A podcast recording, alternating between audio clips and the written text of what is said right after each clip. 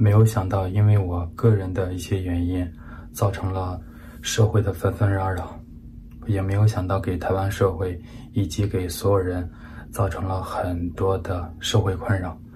您现在看到的这个人名叫 Jack，他的中文名字叫李普，他是中国大陆人。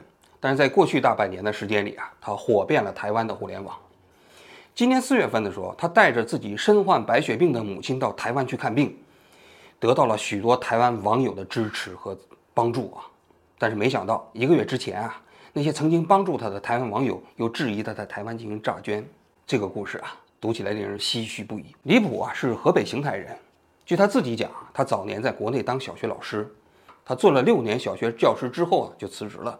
这时间大概是二零一八年左右，这大概从一两年之前，他开始做了一个旅游 UP 主，就是到世界各地啊去旅游，拍一些旅游风光片。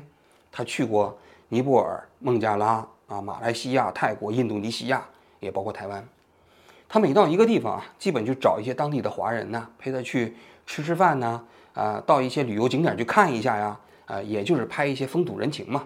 其实，在 YouTube 上拍这种影片的人非常多啊。但做起来非常难，我看他做了大半年的时间也没做成功啊！一开始他那些旅游影片观看量大概就只有几百。今年年初，当时他正在土耳其旅游，突然呢他就得到消息，突然接收到我妈得白血病那个信息，那瞬间真的很难受。一路上在回忆跟我妈的种种过往，真的很难过很难过。那这就赶紧赶回家陪他自己母亲去看病。据他自己讲呢，他就带他母亲来到了北京开始治疗。由于他是一个 YouTube 主嘛，所以他给自己母亲看病的过程啊，他就每天用拍影片的方式把它记录下来，发到 YouTube 上。那么他这个影片的内容呢，一开始啊，主要是在讲中国看病啊，看病难，看病贵。过来之后，我们没有想到啊，在中国大陆治病的话。我们的花费费用预计折合人民币的话，得在一百七十多万，而且这个不能保证能不能治好。我们家陆续把我们家的房产了，我们家车了，陆续都卖了，因为为了治病嘛，我们总不可能说自己的车不卖，然后通过别人的施舍去搞这个去。当时那个车那个钱也是杯水车薪。另外一个呢，就是看病难，他就讲中国的这些医院不太尊重这些患者。然后回到中国大陆北京这边医院呢，还有一个最大感受就是，其实。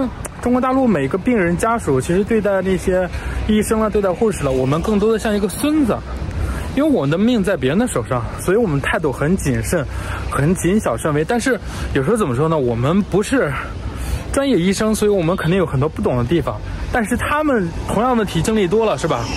他们对我们的态度真的是不太友善。我我看到很多患者就说。哎呀，为什么这边有人说话这么难听？哎呀，为什么这医生说话这么难听？但是在中国大陆，他们统一的借口就是说，他们每天看病那么多，肯定会累啊。然后台湾人那么少，台湾医生肯定不会啊。我觉得就是说，当你做这份工作的时候，你的医德在哪里？我觉得他们其实在中国大陆，这个医院更多的是像是卖房子的，更多是商人。你的生死不是由我决定的，是你的钱决定的。我能不能给你做更好，也是钱决定的。紧接着呢，他又营造出来另外一个人设，就是他非常非常孝敬自己的母亲。他自己啊，就在有一期影片中间就讲，他说他曾经去台湾呢旅游的时候看过病，那台湾的医院对患者就特别好，他就非常羡慕，就想啊，他如果和他的母亲在台湾能够治疗的话，那该多好啊！那很多台湾的网友啊，每天看他这个呃影片就很受感动啊，就不停的鼓励他啊。结果今年二月底的时候，他发了一个影片，这个影片呢叫做《台湾人，拜托你不要对陌生人这么好》。今天很想说一句话啊，台湾人，求求你们，你们不要这么好，行吗？真的求求了，台湾人，你们为什么到处去播撒你们的善良？有一个台湾人，我前段时间要在他那儿办理台湾的签证，但是因为种种原因没有办成。没有想到昨天晚上他给我发信息，他说：“呃，我我在平台上看到你们家最近好像是因为资金的原因有些困难，我看我这里能不能帮到你。”我就我说谢谢啊，他就没有想到，就直接给我转来了一大笔巨款，你知道吗？我又。我也不知道钱数有多少，我就觉得，这个为什么台湾人对我这个陌生人就超级超级好？这个是我完全没有想到的，所以他就被感动得一塌糊涂。在这个基础上呢，他就提到他真的想去台湾看病。今年三月五号这一天呢，他的 YouTube 就他就开开通了那个超级感谢，因为他的粉丝在迅速的增长嘛，播放量也在增加嘛。什么叫超级感谢呢？实际上我们大陆人啊叫做打赏，台湾人叫抖内。开通的当天啊，就那一个影片啊，我看到底下都是无数台湾人在给他抖内呀，而且钱的金额都不低，动辄就是一两千台币，有的还还更高啊，几千台币的都有啊。今年四月十号的时候啊，他真的就到了台湾，带着他自己的母亲。原来是一个台湾的网友啊，把自己的房子抵押了之后给他做担保，最终他申请了一个去台湾看病的这么一个商务签证。到了台湾之后啊，他母亲就入住了台湾三军总医院。来了之后就跟那个医师见面，见了面之后，你知道我们最大感受是什么？就觉得不可思议，亲力亲为，完全想不到，我震惊了。我妈震惊了，我爸也震惊了。我们见面当天，这是我觉得我让我最呵护备至的地方。他就直接跟我们说：“他说，呃，那个婆婆的身体啊，就是我妈。他说啊，阿姨的身体呢，呃，已经六十五岁、六十六岁，已经偏大了。”我们这里建议呢，就是说，如果说能有一款药物来维持，或者说某一个治疗方式对他来说很合理，那我们就先不要做骨髓移植的，因为你知道老人他骨髓移植的话，后期了以及进行中的风险还蛮大的。我那一瞬间，我跟我爸、跟我妈，还有陪我们那个小姐姐，我们都不说话了，你知道吧？因为很多人知道我们在北京那段时间，我们压力大的原因就是。那个医生直接跟我妈就说：“你们就需要做移植，你们就要做移植，你们不做移植的话，嗯，什么什么，就是大概意思说，就你妈就要去世了。”这个医生对我们对我们最大的关心，对我们最大的不一样，你知道是什么吗？就是他说：“你知道吗？你们其实来台湾这边，你们自费的话，要比我们台湾人要贵很多很多。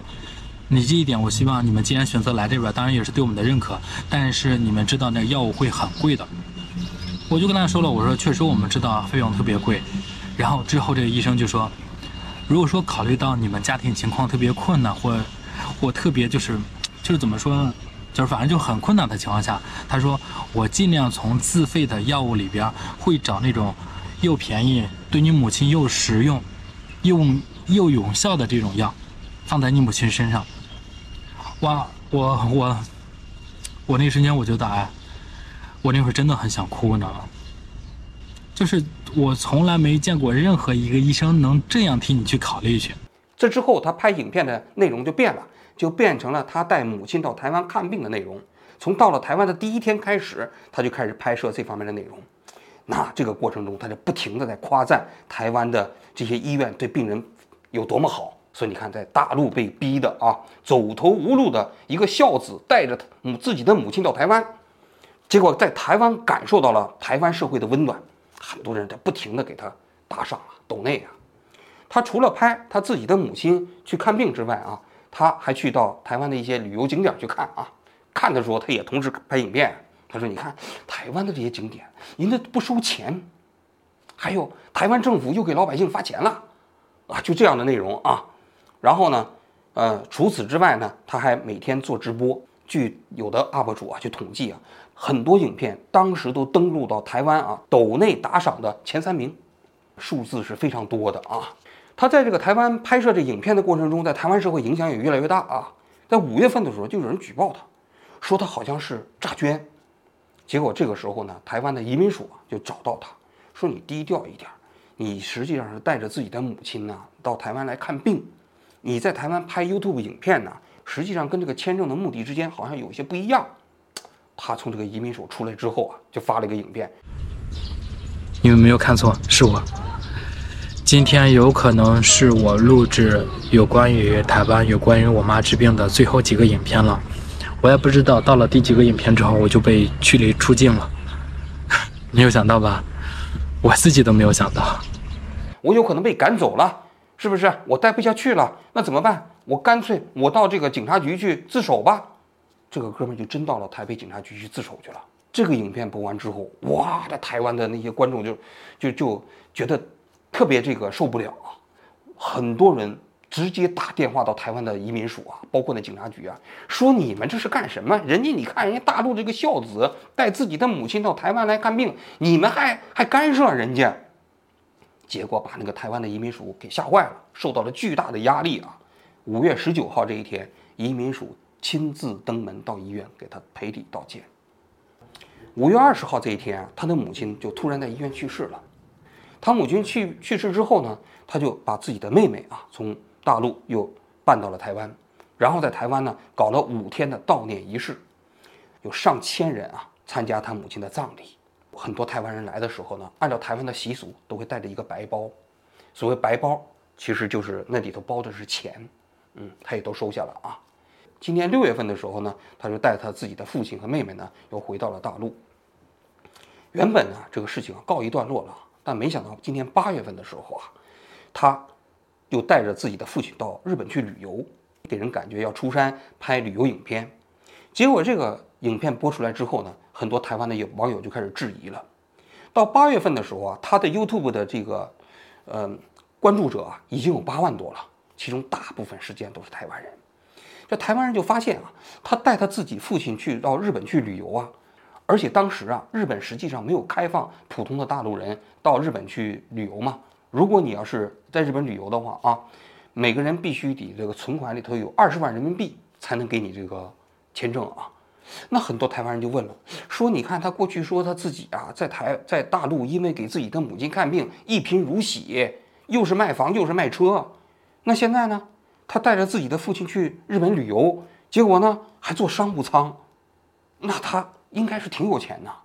还有，他当时在台湾每一期影片有那么多打赏的，这个台湾人都看得到。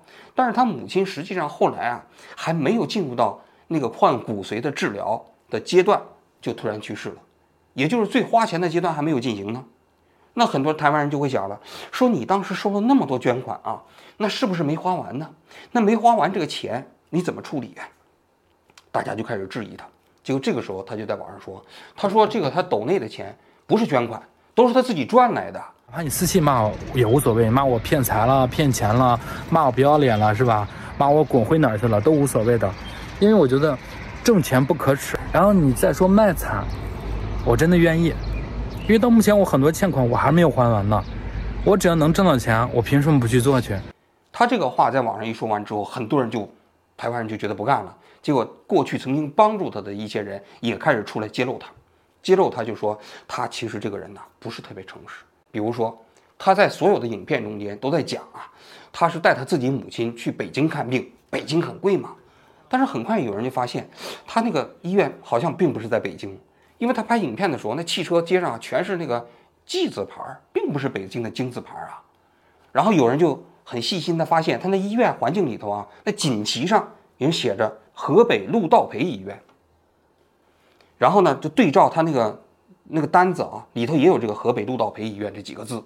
那这个医院一搜索，发现实际上在河北的三河，离北京市不太远啊，但毕竟不是北京。还有人就发现，他当时在发这些。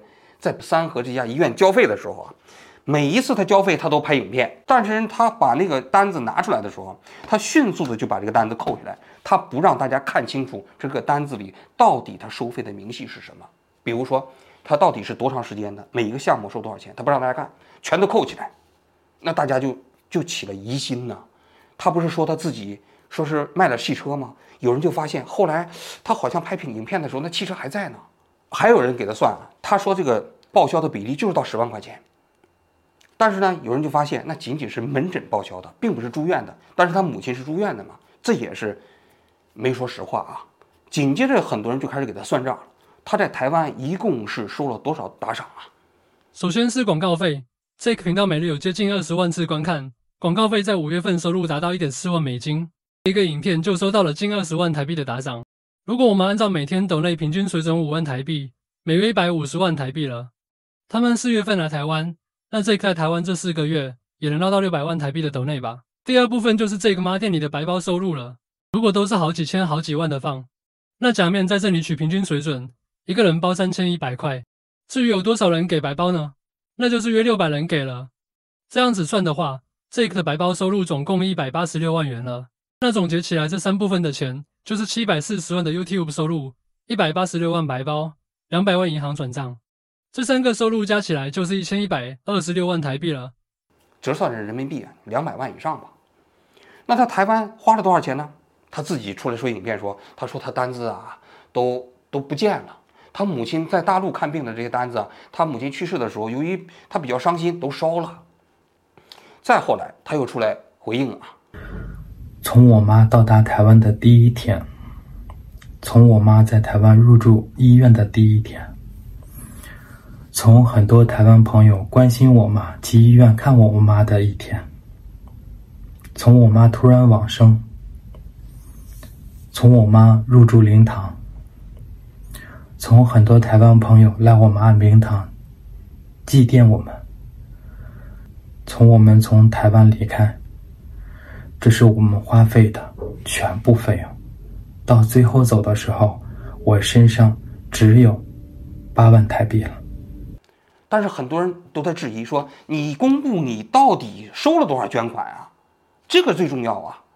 但是他在几次回应当中，通通都没有公布自己的这个。捐款数字，他就基本上就说：“你看我花了这么多钱，花了这么多钱，但是他自己到底收了多少钱，他自自始至终啊都语焉不详，没有正面回应过啊。”随着这个事情的进展呢，离谱这件事情啊确实伤了很多台湾人的心。他们觉得这个一开始啊，他想要来台湾来看病啊，很多人都是基于对他这种行为的同情，给他打赏啊、抖内啊，帮助他啊。按照台湾人的理解啊。就是当这个钱你没有用完之后啊，你应该把它重新反馈回去，也帮助那些将来也有可能遇到困难的人。但是离谱没有做到这一点啊。我呢，接下来讲一讲我自己的看法啊。首先，第一点啊，我觉得离谱啊，他说这个钱是他自己挣的，不是捐款，这一点肯定是不对。现在他做影片的时候就没有人给他抖内了，所以当时的他那些影片也包括直播的过程中间那些抖内啊。都是基于大家对他母亲病情的同情。如果他不是说他母亲没有钱看病到台湾来，你想想别人会给他捐款吗？显然不会。所以这个性质，如果我们从一般的认知上来讲，肯定是属于捐款，并不属于他赚来的钱。他当时有人给他算了吗？其中有一期节目啊，那里头现在还能看到的一期节目的捐款就有二十四万台币，斗内啊，那折成人民币就是是四万多块钱。那你想想。这是他一个没有名气的 UP 主能赚到的吗？然后这个事后啊，他为了防止别人给他计算他到底收了多少钱，他在陆陆续续删除他自己频道的影片，一共删掉了六十多个了，把他自己过去所有在频道里直播的内容通通都删掉了。如果他要是不是觉得心虚，他为什么删掉自己的影片呢？所以我个人觉得，很多台湾人对他的这个质疑啊是有道理的。就这些钱。当时是帮助他到台湾来看病的，但是当这个他母亲去世之后啊，这个钱没用完，按道理来讲应该反馈给社会，不应该当做自己的收入留到自己手上，这是第一点。第二点，这个事情啊出来之后，很多人台湾人就说：“他说这个看到了吗？这是中国人在台湾欺骗台湾人的善良啊！以后记住了啊，再也不能相信中国人了，再也不要帮助中国人了。”那我个人觉得。这个说法也不对，为什么呢？首先，我来讲一下这件事情，台湾的媒体也包括台湾的一些网友啊，自己也有责任。他当时说的那些信息，如果作为一个大陆人，我们一眼假就看出来了。比如说，他说他母亲在北京看病，所以这白血病啊需要一百七十万人民币，台湾人就信了。你想一想，一百七十万人民币，作为我们大陆人，我们就知道这肯定是假的，怎么可能呢？白血病这个疾病啊，在大陆看啊，理论上来讲，峰值最高不会超过五六十万，这是我们大陆人的生活常识啊。更何况最重要的一点，他过去的影片给人营造的那种感觉，都是报销比例非常低，大部分需要自己承担。但是河北省的这个白血病的报销比例，你只要在网上你稍微搜一下就知道了，百分之八十报销比例。然后呢，你超过百分之八十已付以上，你自付的部分啊，呃，河北省还有专门有另外一个资助的体系，还可以在这个基础上再报百分之七十。所以理论上来讲啊，实际上他即便是他母亲有白血病，在这个国内治疗的话，他的自付比例不会超过百分之五到百分之十。就按照大陆现在的这样的一个医疗体系，我过去经常也讲，大陆的医疗体系有很多问题啊。但是这个问题不是像他说的那么不堪，他说的大量的信息都是假的。那么他既然在网上以这种求助的方式，让别人捐款的方式给他给他来帮助的时候，那媒体在报道的时候就有义务去核实啊。但是台湾最开始的媒体在报道的时候都在讲，哎呀，大陆这个医疗体系很黑暗，台湾社会给他温暖，但就没有人去核实他。而且事后，当台湾的网民啊质疑他的时候，很多人就发现他那些都是假的。比如说他不是在北京医院看病，是在河北医院看病，这些信息并不难核实啊。他那场景我一眼就看到了，不是北京啊。那为什么你质疑他的时候你才去核实呢？此前在捐款的时候没做到呢？许多人都被他的那个叙述的故事打动了。忘记了一个人在向社会索取帮助的时候啊，提供真实的信息，核实真实的信息，这是最基本的前提。这是第一点。第二点，他为什么能够赢得台湾那么多人的打赏、懂内？很重要的原因，他在投其所好嘛。他天天在那夸赞台湾，说台湾这社会真好啊，医疗体系这么好啊，这么温暖呐，大陆这么糟糕啊。他其实是在有意的投台湾社会民众的这喜好。就是在故意的在夸台湾，他这个事后不是也有人扒出来了吗？他原先在 Facebook 上那个里头，其实对台湾社会里头并没有那么大的好感，他纯粹是觉得他这样投其所好的言论会打动台湾人，会让这些人非常慷慨的给他打赏。那作为台湾社会的人，可能也要反思了。为什么这么一个素未平生的人就做影片夸赞台湾社会，你们就开始拼命的慷慨解囊，不遗余力的给他打赏呢？有人讲了，一个月收入只有三万台币，就给他捐五千台币，这里头有没有一种那种虚幻的那种所谓的自豪感在里面？我觉得海峡两岸的中国人呢，可能都有一个共同的特点，就是这种爱面子。大陆也有啊，那外国人。那个我是郭杰瑞啊，我在中国大陆，结果大很多大陆人就给他点赞，对不对？觉得这个郭杰瑞说美国不行，说中国大陆好，就开始给他打赏，给他点赞。台湾同样也有这个因素，就是这个离谱，他在做影片的时候夸赞台湾，让很多台湾人觉得，哎呀，你看我们台湾社会就是好。于是呢，就开始拼命给他打钱。我觉得这也是啊，其实非常重要的一个因素。最后。我想说一点啊，其实啊，他这种行为啊，并不代表整个大陆人。大陆啊，这这些年啊，因为这个社会进程比较复杂，社会保障体系不是特别完善啊。其实很多年以来，由于捐款问题所带来的问题啊，台湾社会没有经历过，所以很多台湾人没有分辨能力。但是我们在大陆啊，做媒体啊，从事公共事件，这种事情见多了，所以很早我们就在讨论过，一个人他在捐款的过程中间。如果捐了太多，应该怎么办？就在我，呃，这个前几年的时候，我自己曾经经历过。当时深圳不是有一个父亲吗？他的女儿得了白血病，他写了一篇文章。罗一笑，你给我站住！他的女儿就大概六七岁，得了白血病。他说他没有钱治，结果呢，他写了一篇文章。这篇文章打赏是多少钱？你们可能想象不到，大概四五百万人民币，就一篇文章。结果当时全中国人都愣掉了。所以这。怎么可以理解？而且更何况，深圳是中国啊，其实白血病报销比例非常高的城市，因为深圳的医保啊是国内可可以说是最有钱的医保。最后怎么处理了？最后就是腾讯把所有的打赏原路返回了。也就是说，大陆我们在经历了这么纷繁复杂的社会过程中间，面对这种情况啊，已经有一些辨别力了。但是台湾很多人由于这个社会的保障制度的确比大陆要完善一些啊。没有经历过这么复杂的事情，非常容易被一个人简单的说辞所感动。所以我个人觉得，真正应该反思的是，就是我们两岸之间的信息隔离，使得我们对彼此双方的了解太少，使得有些人可以利用信息差欺骗了台湾人的简单的善良。但这一点不应该归结为对所有大陆人的不信任。我个人觉得，台湾人确实很善良。面对这样一个素未平生的人，慷慨解囊，帮助他到台湾去看病啊，带他母亲啊，这一点真的非常了不起。这种善良本身呢，应该应该保存下去。我们一个人呢，即便因为做善事被欺骗啊，实际上是那些欺骗的人应该受到谴责，而不是我们的善良。同时呢，我们也不应该轻易的把自己的善意收起来。我们应该做的啊，就是应该努力分辨哪些人他。最应该得到帮助，而哪些人不值得帮助，或者说他只应该得到他应该得到的那一份帮助。如果我们通过这样的案例啊，通过这样的故事啊，最终得出这样的结论，我个人觉得才是我们应该收获的地方。好，我今天就讲到这里，谢谢大家。